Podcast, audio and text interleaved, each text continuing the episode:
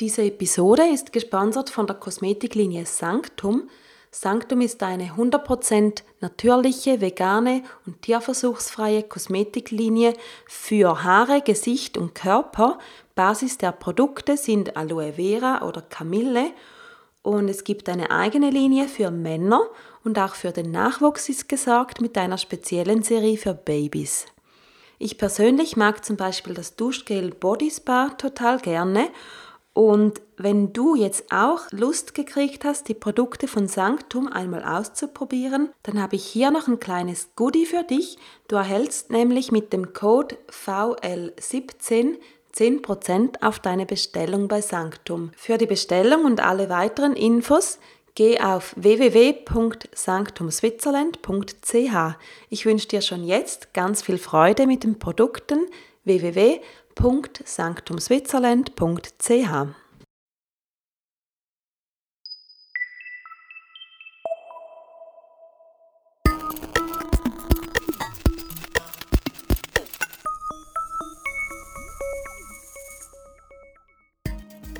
Vegan mit Kopf und Herz. Dein Podcast rund um den veganen Lebensstil mit Sandra Weber.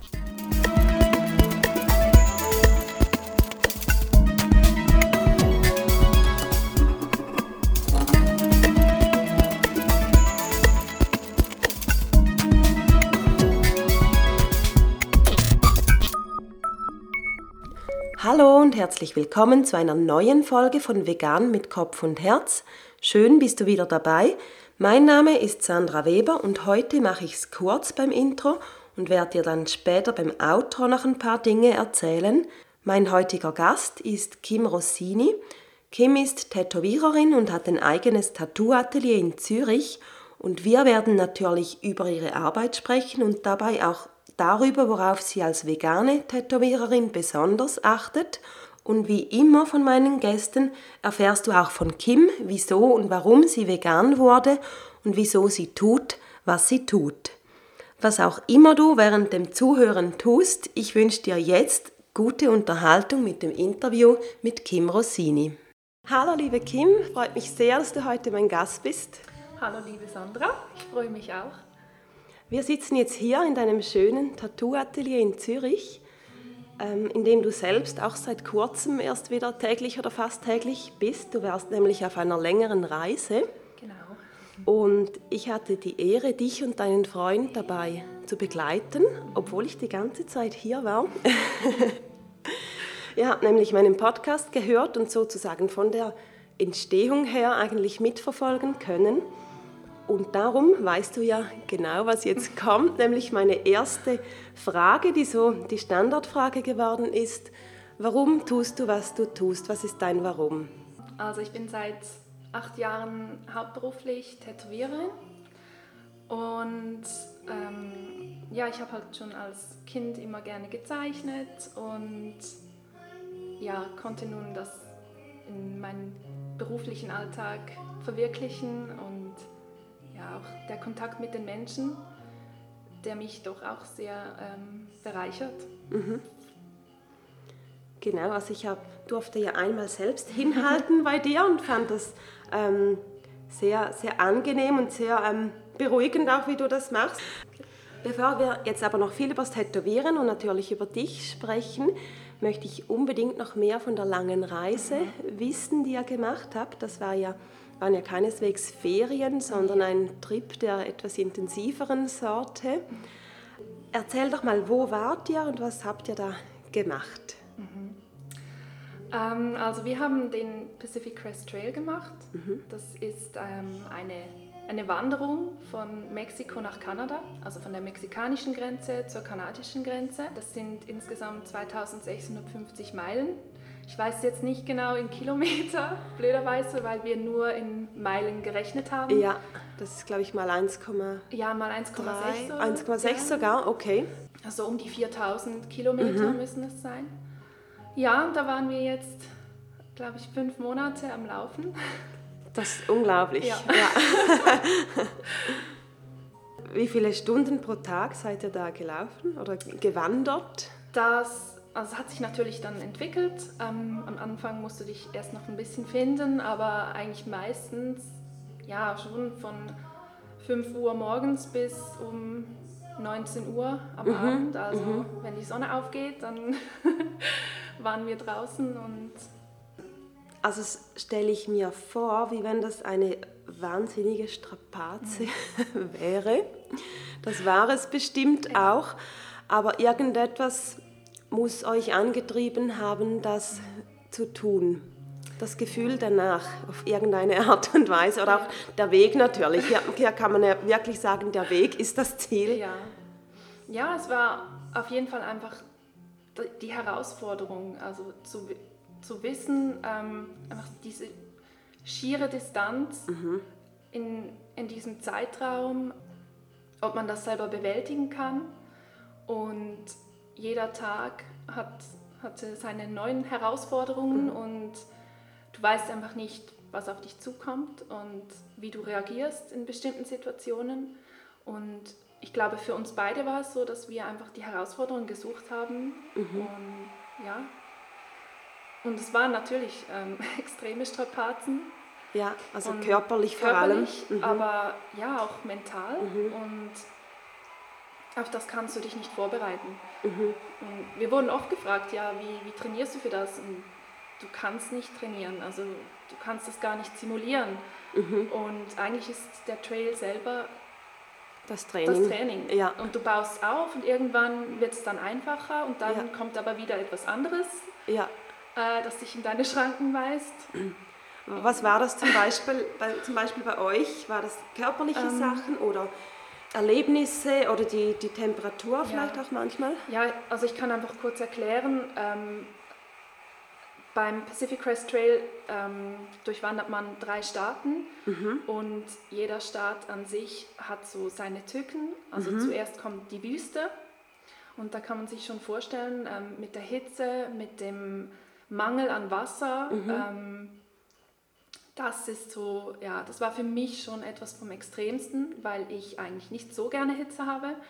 Und ich war, ja, man war da eigentlich täglich dem ausgeliefert und ähm, dann kommt man langsam in die High Sierra und mhm. ähm, das ist so im mittleren Teil von ähm, Kalifornien. Mhm. Und ja, dieses Jahr war halt ein bisschen extrem, weil ähm, es war ein extremes Schneejahr und deswegen ähm, ja, mit der Schneeschmelze wurden die Flüsse sehr gefährlich und mhm. das war dann eben wieder eine neue Herausforderung. Du musstest auch deinen Tagesablauf planen, dass du Flüsse eher, große Flüsse eher am Morgen überquerst, weil dann das Wasser nicht so hoch ist. Und gleichzeitig musstest du jeden Tag sicher mindestens einen Pass überqueren mhm. und auch da musstest du schauen, dass das eher am Morgen passiert, wenn der Schnee noch gefroren ist, weil sonst wird es schwierig. Mhm. Und ja, das war so das Nächste. Aber da wurden wir dann belohnt mit wunderschönen Aussichten und das war für mich auch eigentlich eine der schönsten Sections vom Trail ja. und auch ja, eine der herausforderndsten, mhm. aber eben das ist dann das, was du kriegst. Mhm. Und dann kam Oregon, oder nein, besser gesagt, das vergisst man immer, nach, den, nach der Sierra kommt noch Nordkalifornien mhm. und da ist dann nochmal Wüste und daran denkst du auch überhaupt nicht, dann kommst du wieder in die gleiche Situation wie vorher, mit dem du eigentlich schon abgeschlossen hast. Ähm, mhm. musst dir wieder Gedanken um Wasser machen, um Klapperschlangen. Ich wollte gerade sagen, um gewisse ja. Tiere, genau. ähm, mit dem du eigentlich schon abgeschlossen hast. Ja. ja. dann kommt eigentlich das erste Highlight, dass du eine Grenze überschreitest. Also das waren dann 1700 mhm. Meilen in Kalifornien, was mhm. sich endlos angefühlt hat. Und dann ja, kommst du nach Oregon in einen eher, also normalerweise grüneren Staat und leider ähm, gab es dieses Jahr viele Waldbrände mhm. und wir mussten ein paar Teile davon ähm, auslassen, weil es einfach nicht ging. Ähm, und ja, eigentlich eben Oregon ist sonst eher so der ähm, gelassenere Teil, viel geradeaus geht, da kann man sich dann so ein bisschen ausruhen. Und dann kommt man nach Washington ja, dann meistens ist es dann so, dass man dann so im September, Oktober in Washington ankommt und dann muss man halt damit rechnen, dass, äh, dass es Schneefall gibt. Und ähm, ja, die Steigungen sind dann wieder ein bisschen äh, extremer. Und ja, bei uns hat es dann halt auch Schnee gegeben. Das ist dann Die hatten auch nicht so angenehm, wenn Nee. man im Zelt auch ähm, Ja. übernachtet, wie ihr das, glaube ich, die ganze Zeit Genau. gemacht habt. Ja, mit ein paar Ausnahmen, wenn man dann in der Stadt ist und seine Resupply-Boxen abholt, dann nutzt man vielleicht ab und zu den Komfort von einem Hotel. Ja.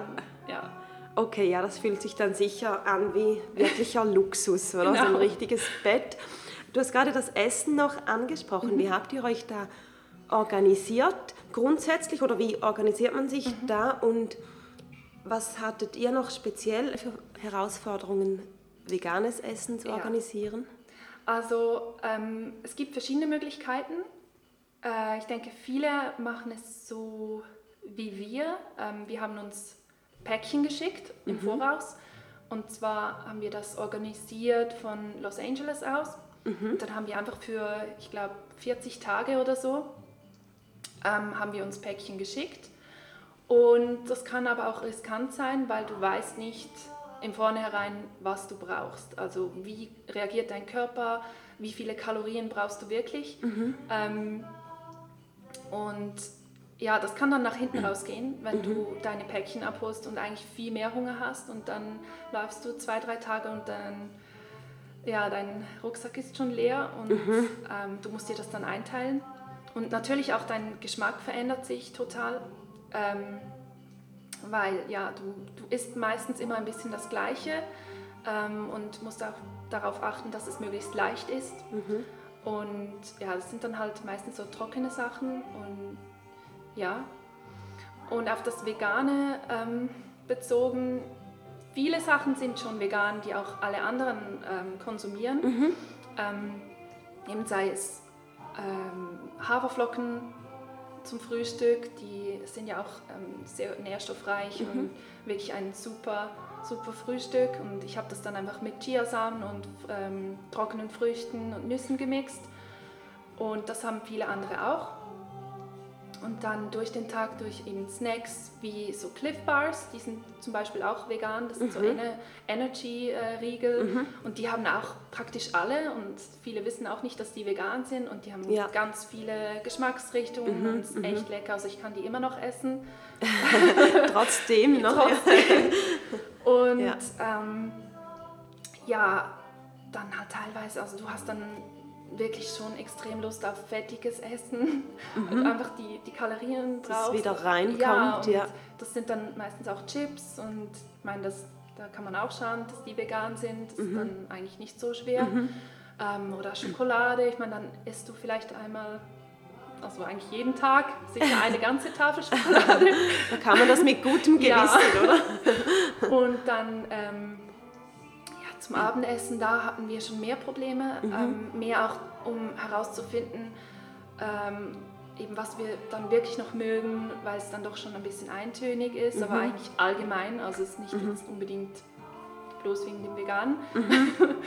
ähm, und wir haben dann eigentlich so unseren Weg zum Reis gefunden. Also wir haben dann eigentlich nur noch Reis gegessen mit äh, Peanut Butter oder sonstigen Nussbuttern, die ja dann auch wieder sehr gut sind. Und wir haben es dann mit verschiedenen Soßen gemischt und da haben wir uns eigentlich auch immer darauf gefreut und manchmal mit Tortillas und manchmal als Luxus noch so ein Tofurkey oder irgend sowas, wenn es, ja.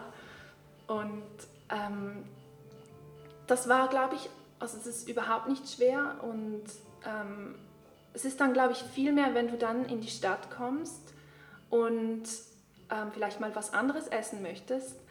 Und andere gehen dann halt irgendwie in irgendeinen Burgerladen oder so. Und also da habe ich natürlich auch überhaupt nicht das Bedürfnis danach, aber ähm, wenn, dann, wenn es dann die Möglichkeit gegeben hat, einen veganen Burger zu essen, dann haben wir das dann natürlich auch Ja. genutzt und ja, das ist dann sehr wertgeschätzt. Oder auch, ähm, ja, was, was mir am meisten gefehlt hat, ist eigentlich frisches Essen wie Früchte und Gemüse. Und da habe ich echt Smoothies. auch ja, Smoothies. ähm, und da hat man dann echt Fantasien, wenn man am Laufen ist. Wirklich? Hast Ja. du so von Green Smoothies oder Salaten geträumt? Ähm, oder? Am schlimmsten war es eigentlich mit Orangen. Ja, Ich so einfach- was wirklich Frisches, das auch so riecht. Genau, Ja. und ich glaube, es war einfach auch wegen dem Vitamin C, dass Mhm. du einfach, du brauchst das und ähm, oder auch Melonen, Mhm. dann denkst du irgendwie immer daran. ja, Okay, also das hört sich alles ziemlich, also für mich so außenstehend fast unglaublich an und Ja. es ist für euch sicher ein unvergessliches Erlebnis. Mhm. Und ja, herzliche Gratulation auch nochmals, dass ihr das geschafft habt. habt. Das ist eine riesige Leistung. Kommen wir vom Reisen wieder zurück zum Tätowieren. Ähm, wann und wie hat dich dieser Beruf gepackt? Wie bist du dazu gekommen?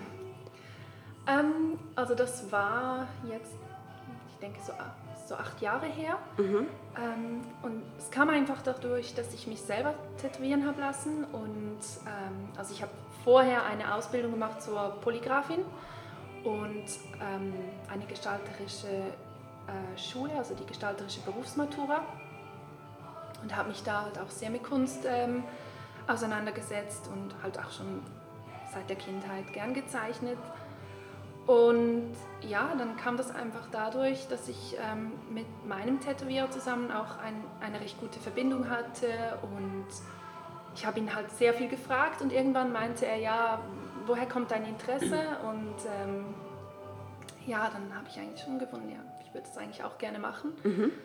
Und ja, habe das aber auch nie so in Betracht gezogen, dass ich das machen könnte, weil ich schon eher ähm, äh, mich eher als introvertiert auch gesehen habe und das für mich eigentlich auch noch eine Herausforderung war, dann immer mit den Mit der Kundschaft? ja, mit der Kundschaft und auch ähm, ja, dem so ausgesetzt zu sein. Und auch, dass ich irgendwie in der Zeit noch nicht so viele Frauen gesehen habe, die tätowieren. Und ja, das kam dann schon immer mehr, aber damals habe ich das noch nicht so gesehen. Und ja, ähm, das kam dann irgendwie so fließend. Also ich durfte dann für ihn Zeichnungen erledigen und ähm, er hat mich dann ja, so ein bisschen ausgebildet. Und ähm, bis ich dann zum ersten Mal tätowiert habe, war das sicher ein Jahr später. Also, Okay. Ja, Und wer durfte als Erster oder als Erste hinhalten? das war mein Bruder. Dein Bruder hat sich da zur Verfügung gestellt, Ja. okay? Ja. Ja.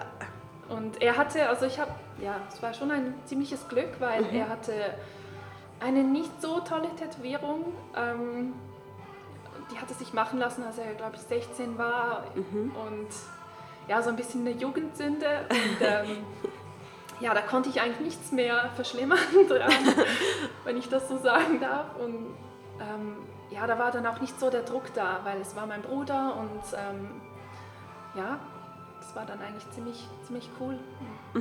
Und ist es gut rausgekommen? Ich nehme an, Ja. du hast es nicht verschlimmert, sondern wahrscheinlich massiv verbessert. Ja, also ich würde, glaube ich, die Motivwahl selber, ähm, das ist so ein bisschen Geschmackssache.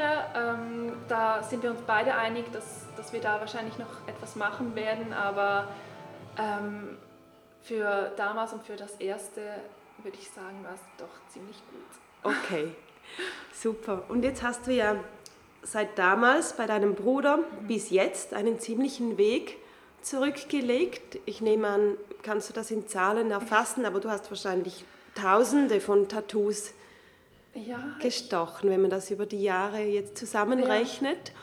Und hast jetzt dein eigenes Studio. Genau, wann hast du das eigentlich gestartet? ähm, das ist jetzt so zwei, zwei Jahre und, glaube ich, drei Monate her. Ja. Hättest du dir das jemals denken können damals, als du so ganz schüchtern ein bisschen deinen Tätowierer ausgefragt hast, wie man das macht? Nein, nein, wirklich nicht. Ähm, ich war ich, ja schon auch, ich glaube, bin auch eher bescheiden und das war irgendwie nicht so in meiner Vorstellungskraft. Und irgendwann hat sich dann der Gedanke einfach entwickelt, dass äh, ich schon mein eigenes Ding gerne hätte und auch ein bisschen anders als andere Tattoo-Laden, ähm, äh, dass es einfach nicht so ähm, offen zugänglich ist, also dass man mehr so seine Privatsphäre hat und mehr Zeit und ja, dass man sich einfach wohlfühlen kann und nicht so, dass ja, es nicht so stressig ist und viele Leute immer reinkommen und damit hatte ich einfach Mühe, als ich in ähm, ja, so Street-Jobs gearbeitet habe. Mhm. Also es hat alles seine Vorteile und ich habe auch viel daraus gelernt, aber ähm, das gefällt mir oder entspricht mir einfach mehr und ich glaube, ich kann dem Kunden auch mehr geben. So.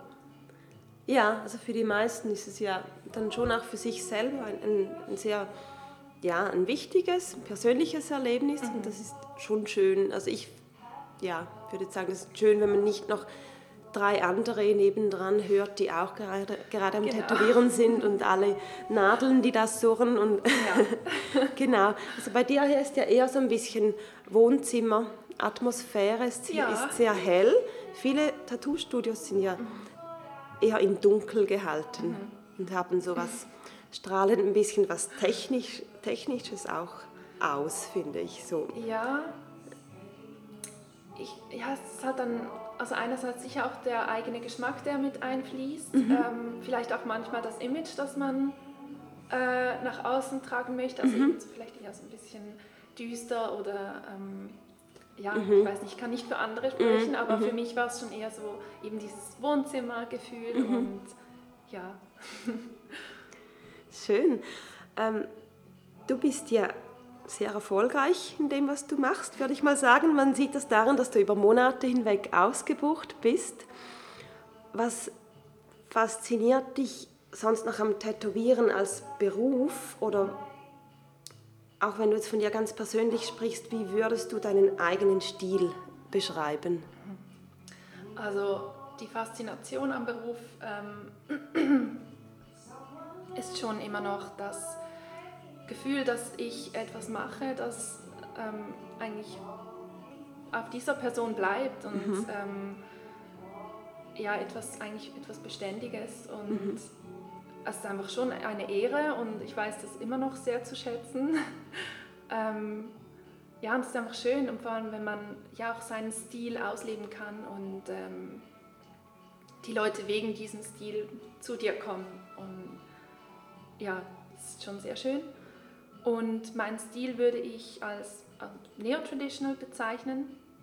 Das ist so die eine Seite, eben die ganz bunten Sachen mhm. und ähm, teilweise mit Ornamenten ausgeschmückt und ähm, Florales.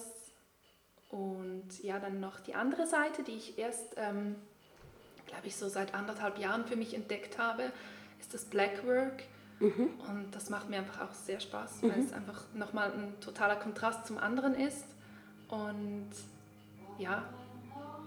Und ähm, wenn ich jetzt als Kundin einen, einen Wunsch habe, der total, ähm, ja, etwas total anderes ist, ich habe aber schon mehr oder weniger ein fertiges Bild dazu, machst du das trotzdem, auch wenn es gar nicht dein Stil ist? Oder wie handhabst du das dann?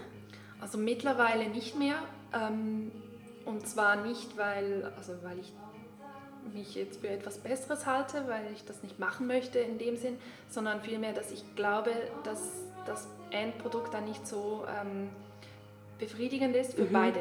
Mhm. Also einerseits möchte ich auch Spaß haben daran, was ich mache mhm. und ich möchte auch dahinter stehen. Ähm, und Andererseits glaube ich auch, dass viele andere, die sich auf das vielleicht spezialisiert haben, mhm. es viel besser machen können mhm. und dass der Kunde dann am Schluss eher zufrieden ist. Ja. Ähm, teilweise vielleicht bei wirklich älteren Kunden, also Stammkunden meine ich damit, mhm. mhm. ähm, da, ja, da, da denke ich dann teilweise, die sind schon so lange bei mir, ähm, mhm. Da kann ich dann auch immer noch etwas einfließen lassen. Ja. Aber so bestimmte Stile, die mir überhaupt nicht entsprechen, da sage ich auch bei ihm, das, das geht gar nicht. Also das ja. kann ich nicht. Ja. Oder ähm, kann ich nicht mit, mit gutem Gewissen machen. So. Mhm. Und ich glaube, da ist man dann auch am Schluss dankbar. Und ich kann ja dann auch immer noch jemanden empfehlen, der, der jetzt diesen Stil mhm. sticht. Oder, mhm. ja. Nun bist du ja eine vegane Tätowiererin und schaust darauf, dass die Farben und alle weiteren Produkte vegan und tierversuchsfrei sind. Ja. Ähm, wenn man das jetzt zum ersten Mal hört, fragt man sich vielleicht, ja, was könnte denn nicht vegan sein, zum Beispiel den, bei den Farben? Mhm. Was könnte das sein? ja, es ist schon, ähm, also ich kann noch ein bisschen ausholen. Es war für mich auch ein bisschen ähm, überraschend, weil zuerst, wenn man vegan wird, dann setzt man sich natürlich zuerst, denke ich mal, mit der Ernährung auseinander und ist ja da auch schon überrascht, wo immer was alles drin ist und was versteckt ist und ähm, ja, und das war dann natürlich auch so, als ich mich dann mit dem Geschäft befasst habe, ähm, da kommt man dann schon nochmal auf die Welt. Und aber also ich bin zum Beispiel jetzt sehr froh eben bei den Farben, dass die, ähm, die ich schon eigentlich seit langem verwende, ähm, von sich aus vegan sind. Also mhm. sind nicht mal großartig gelabelt, aber ich habe dann natürlich auch nachgefragt. Und ähm, wenn Farben nicht vegan sind, dann ähm, ist es zum einen das Glycerin, mhm. ähm, das eine Farbe enthalten kann. Und da steht dann einfach Glycerin drauf, aber man, man weiß einfach nicht, ob es ähm, pflanzlich basiert ist oder ähm, aus tierischen Bestandteilen. Mhm. mhm. Und ja, da muss man dann halt nachfragen. Und dann bei bestimmten Farben kann es sein, dass zum Beispiel ähm, beim Rot ein, ähm, ja, so ein äh, Exkret drin ist, also ähm, von, das nennt sich Shellac. Mhm. Das glaube ich auch bei Kosmetik mhm, teilweise mhm, genau, verwendet rote wird. Lippenstifte genau. oder so. Mhm. Ähm, das ja von, von einer Laus, glaube ich, kommt und das wäre zum Beispiel bei den Farben, sonst ist es, glaube ich, eher seltener. Ähm, und natürlich beim Schwarz muss man darauf achten, die, ähm, also den farbgebenden Stoff, der kann aus äh, verbrannter Kohle sein und mhm. das sind dann meistens oder können Tierknochen sein. Ja, okay. Das, ja, das hat mich dann, als ich das herausgefunden habe. Das staunt schon, man mal zuerst, ja, oder? ein bisschen schockiert, ja. und, weil das möchte ich nicht unter meiner Haut haben. Ja. Und ja, bin ich auch froh, dass das bei mir eigentlich positiv ist. Und ja. Nicht, äh, ja. Also hast du quasi früher zufällig ähm, fast schon das, aber ja, genau, diese Farben genau. bereits ausgewählt hast und die waren dann genau. netterweise auch bereits vegan. und da muss ich auch sagen, da kann es auch sein, eben wie jetzt bei mir, dass ganz viele Tätowierer mit veganen Farben arbeiten, aber es mhm. einfach nicht wissen. Mhm. Mm, und da kann man ja auch einfach nachfragen. Ähm, ja, wenn man schon seinen, seinen Lieblingstätowierer ja. hat mhm. und ihn vielleicht eben fragen oder so. Ähm, ja, aber es sind natürlich eben, die Farben sind eigentlich, finde ich, das mindeste Problem, weil es eben heutzutage auch ganz viele ähm, Farben gibt, die vegan sind. Mhm. Aber eben so Seifen, die haben auch oftmals Glycerin drin. Ähm, und da verwende ich jetzt einfach am liebsten Dr. Bronner oder mhm. Sonett und mhm. da kann ich mir dann auch sicher sein. Ähm, oder auch eben, wenn, wenn man eigentlich mit dem Tattoo-Prozess eigentlich beginnt, äh, die Matrizenfolie, mit der man den Abdruck macht, mhm. da kann es eine feine Gelatineschicht drauf haben. Unglaublich. Ja, ja. und da gibt es aber eben auch ein veganes Produkt, mhm. das, das ich verwende und ist genauso gut. Also da habe ich jetzt keine Abstriche machen müssen. Und ähm, ja, auch der Rasierer wenn man mhm. äh, die Fläche vorbereitet, die Haare wegrasieren muss. Ähm, ja, wenn man einen Rasierer verwendet mit einer Gelschicht, äh, oder ich weiß nicht genau, was es ist, aber eben da kann es auch tierische Stoffe enthalten. Ja. Da muss man auch darauf achten. Und sonst ähm, bin ich jetzt auch so, dass äh, eben mit dem Desinfektionsmittel, ähm, da verwende ich jetzt auch Produkte von Sonett weil eben die sind für mich eher so ein bisschen vertrauenswürdiger mhm. und ähm, auch für die Umwelt ist das dann auch noch so ein Thema. Und seit du vegan bist und eben auf all diese Sachen auch schaust und das auf deiner Webseite, wenn auch nur quasi dezent, mhm. finde ich, eigentlich kommunizierst, hat sich deine Kundschaft ein bisschen geändert. Also kommen jetzt mehr Leute nicht nur wegen deiner Tattoo-Kunst quasi zu dir, oder natürlich wegen dem auch, aber auch ja. bewusst, weil sie in ein veganes Tattoo-Studio kommen. Mhm. Ja, das habe ich jetzt doch schon auch festgestellt. Ähm, aber ich glaube auch, weil ich es mehr nach außen trage mhm. und eben klar auch auf der Homepage, aber ähm, das sieht man vielleicht zuerst nicht so oder auch als, als in Anführungszeichen normaler Kunde. Mhm. ähm, aber ich glaube auch, ähm, ich hatte zum Beispiel die Möglichkeit, ähm, die Menükarte vom Ellenbell Ja, genau, Restaurant in stimmt. Zürich Mhm. zu entwerfen für ähm, die letzte Winterkarte Mhm. im letzten Jahr. Und da hatte ich echt ähm, viele Anfragen und es hat mich auch sehr gefreut. Mhm.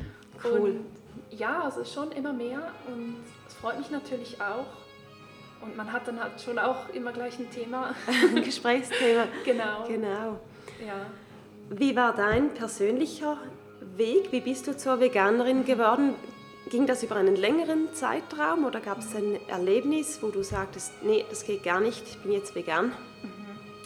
Also es war eigentlich ein längerer Weg bis zu dem Punkt, wo ich über Nacht vegan wurde.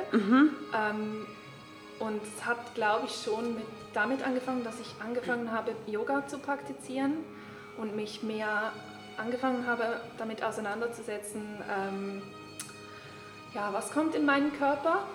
Und ich habe dann angefangen, damit zu experimentieren und ähm, nicht einmal bewusst äh, nach vegan gesucht habe, sondern vielmehr, ähm, ja, ich habe angefangen mit der Pflanzenmilch, weil ich schon immer das Gefühl hatte, ich vertrage die Kuhmilch nicht und ähm, ja, was sich dann natürlich auch herausgestellt hat.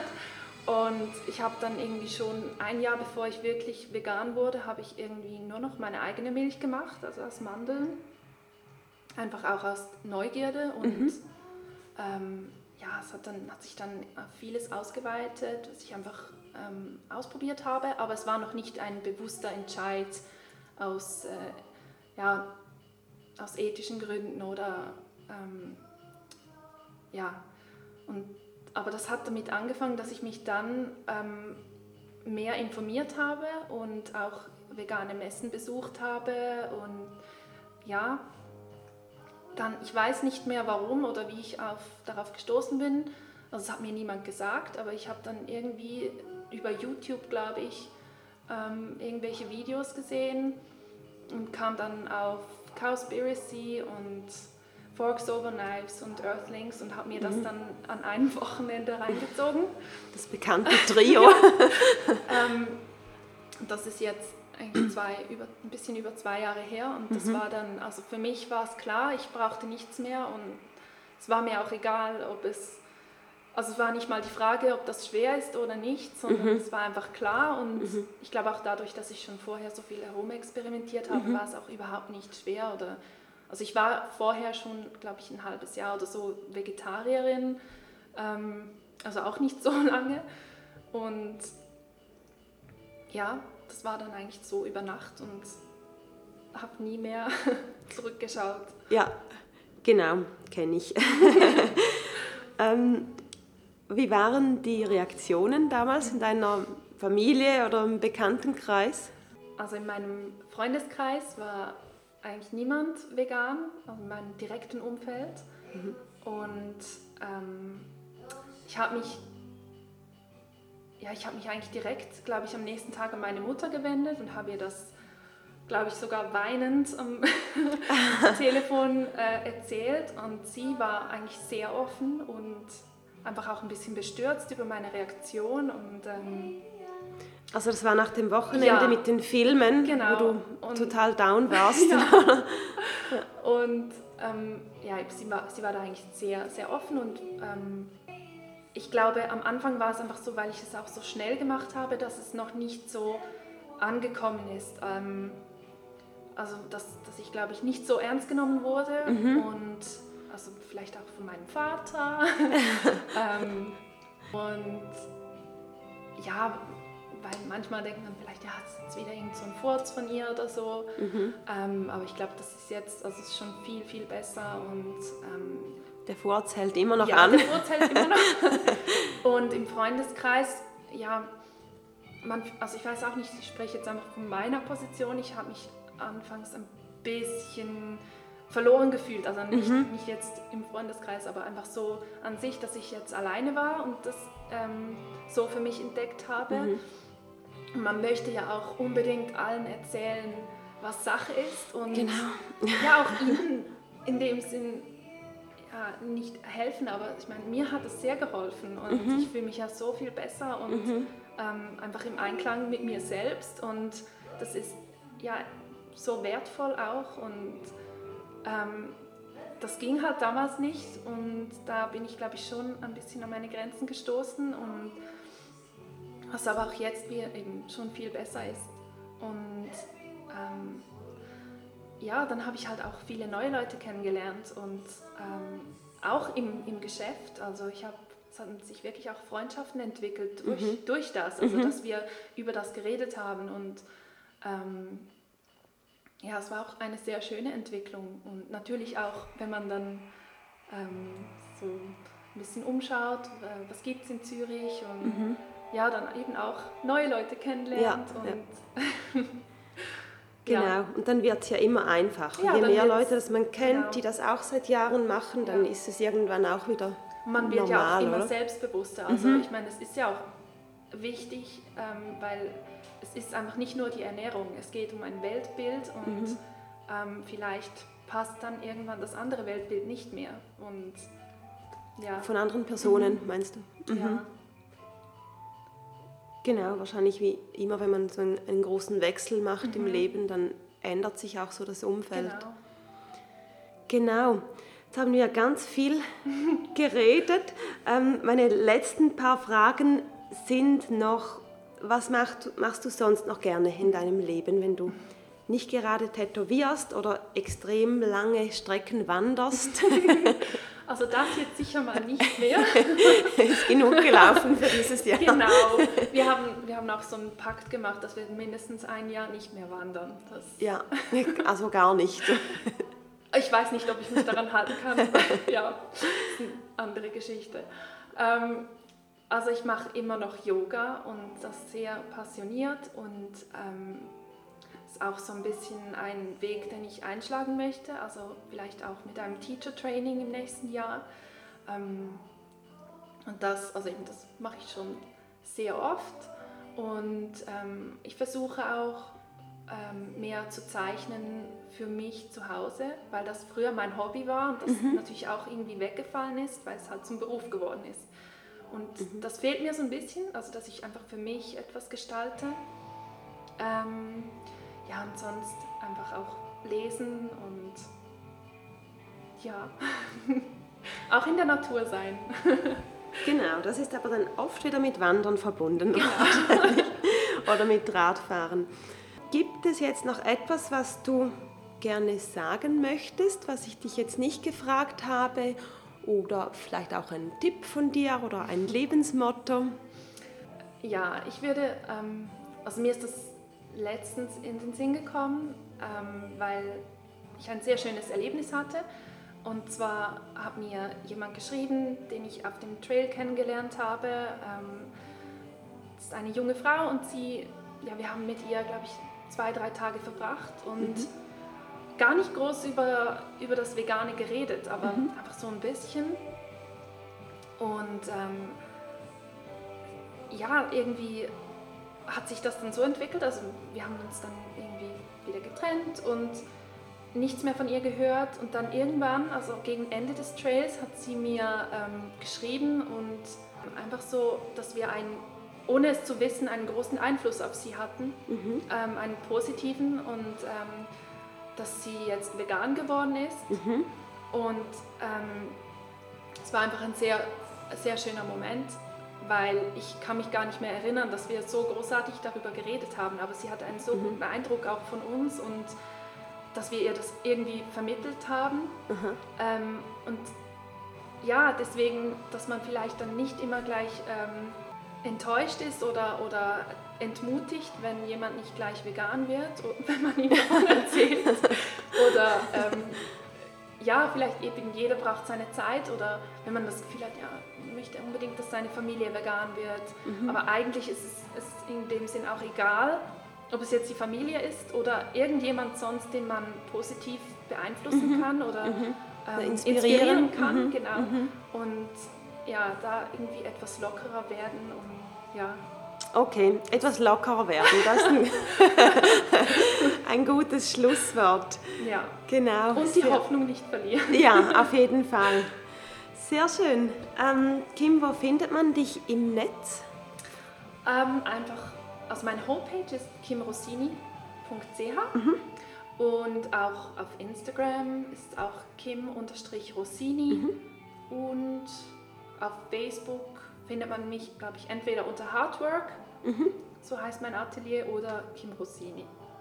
Okay, mit beidem. Ja. Das eine ist dein privater Account ähm, oder, nein, aber ich oder das so, so ein bisschen ein Mix? Ja, oder? genau, ja. weil ich habe das dann gewechselt, als ich ähm, das Studio aufgemacht ja. habe. Okay, also ich verlinke einfach alles in den Show Notes, dann findet man dich auf jeden Fall ähm, und sieht vor allem auch, was du Schönes stichst. Sehr gerne. Genau. Dann danke ich dir von Herzen für das schöne Gespräch und weiterhin viel Erfolg beim Tätowieren, beim Yoga und bei allem, was dir Freude macht. Danke, dir auch. so, das war das Interview mit der Kim. Ich hoffe, es hat dir gefallen. Und wenn du mal eine super Tätowiererin suchst, die auch noch vegan und total sympathisch ist, dann kann ich dir die Kim nur von Herzen empfehlen. Jetzt noch zu den Dingen, die ich dir sagen möchte, die ich anfangs angekündigt habe. Das sind zwei Events. Der eine am 28.10., das ist ein Samstag, da machen wir wieder den Event Vegan Meets Zero Waste zusammen mit dem Feufi Zero Waste Laden Café. Und da geht es darum, über beide Themen einen Überblick zu geben. Zusätzlich befassen wir uns auch noch mit dem Thema unterwegs essen und trinken. Das kann ja manchmal so ein bisschen tricky sein. Das Ganze wird grundsätzlich in Vortragsform sein, jedoch bleibt auch genügend Zeit für Fragen und persönliche Gespräche und einen kleinen Apero gibt es ebenfalls. Wenn dich der Event interessiert, das wäre wie gesagt am Samstag, 28.10. um 17 Uhr. Dauert vielleicht zwei, zweieinhalb Stunden, je nachdem, wie sich das entwickelt, auch mit den Gesprächen. Wenn du dich anmelden möchtest, dann kannst du das tun über den Link hier in den Show Notes. Der zweite Event ist mein Brunch. Der findet nächstes Mal am 5. November statt, ein Sonntag wie immer. Und wenn du dort dabei sein möchtest, müsstest du dich schon relativ bald anmelden. Da sind schon mehr als die Hälfte der Plätze weg. Auch hier ist der Link in den Show Notes. Schreib mir dazu einfach immer, wie viele Personen ihr seid und um welche Zeit ihr kommt und dann klappt das mit der Reservation. Dann habe ich noch eine persönliche Bitte, nämlich wenn dir dieser Podcast gefällt, du den gerne hörst und mich und meine Arbeit unterstützen möchtest, dann gib mir sehr, sehr gerne eine 5-Sterne-Bewertung auf iTunes. iTunes funktioniert so ein bisschen wie Google, es ist ein Suchverzeichnis und je mehr positive Bewertungen und Rezensionen ein Podcast hat, desto besser beziehungsweise weiter vorne wird er angezeigt, desto besser findet man ihn natürlich. Auch was offensichtlich natürlich eine große, große Unterstützung ist. Wenn du Lust und Zeit hast, das zu machen, ich wäre dir sehr, sehr dankbar. Und ja, das wär's für heute.